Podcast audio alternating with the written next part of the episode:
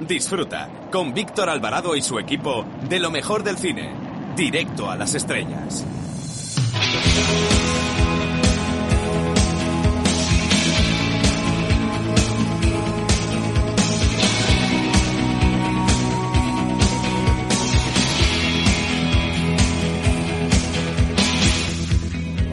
Tardes. Soy Manuel Arias desde el Festival de Málaga. Quiero mandar un fuerte saludo y desear mucha suerte a Directo a las Estrellas. Allí estaremos.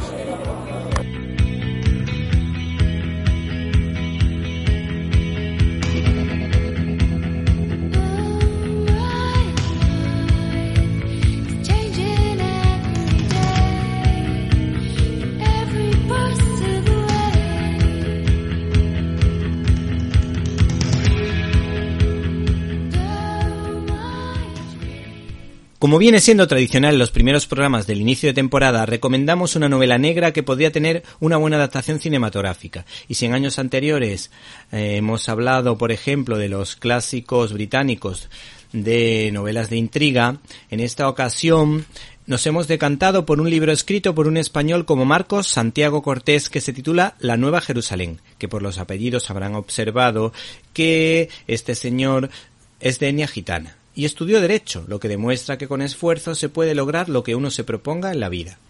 Este libro analiza con rigor el modo en el que se trabaja en los juzgados, la forma en la que la policía persigue a los delincuentes, cómo viven los traficantes de droga y cómo los barrios marginales son caldo de cultivo para que proliferen los narcopisos. La novela te atrapa de principio a fin, con momentos intensos de drama, salpicado con algunas gotitas de humor una obra abierta a la trascendencia, pues la fe cristiana es capaz de cambiar el corazón de las personas.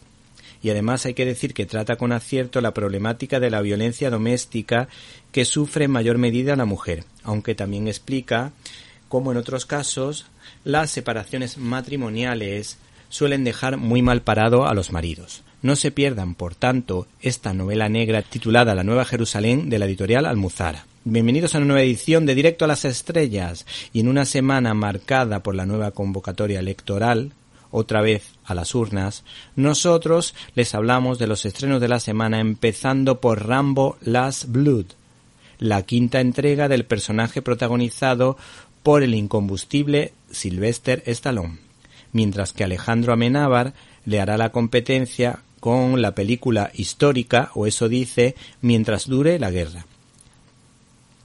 El cine de Bollywood, es decir, del Hollywood de la India, llega de la mano de Rogena Gera que presenta la película Señor, y el cine de terror a la española hace acto de presencia gracias a la película House 3 de Manuel Munguía.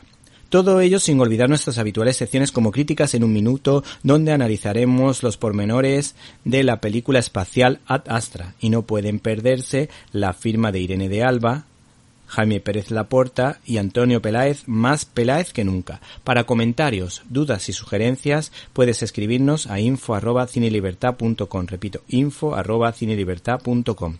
Si no nos pudiste escuchar en directo y quieres hacerlo en diferido, puedes hacerlo a través de nuestra página web www.cinelibertad.com. Repito, www.cinelibertad.com, donde puedes encontrar todos los contenidos relacionados con este programa.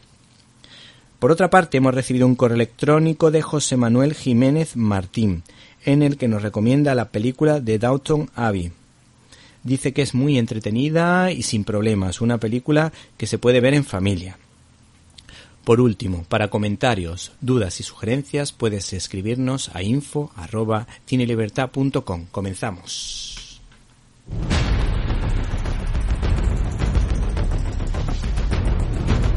Storyboard.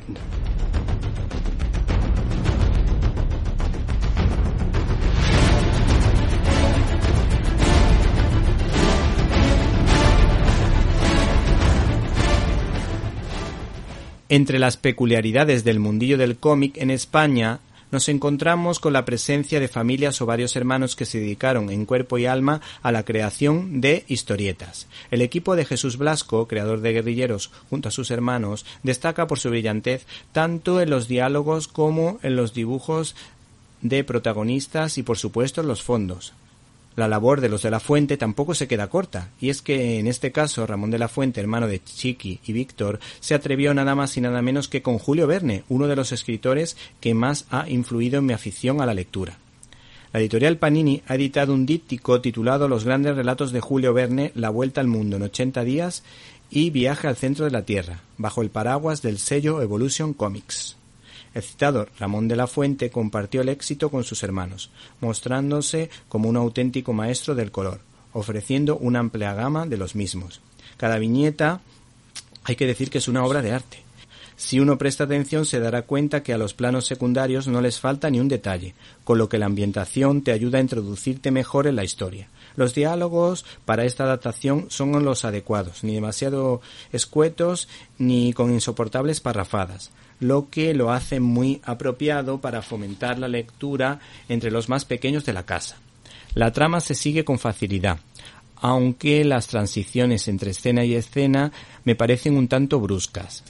No obstante, las dos adaptaciones de estas novelas nos parecen muy atractivas. Por otra parte, este integral hace mención a la adaptación cinematográfica de Michael Anderson de 1957, protagonizada por David Niven y Cantinflas, que se tomó la licencia de que sus protagonistas hicieran un viaje en globo, detalle que no aparece en la novela.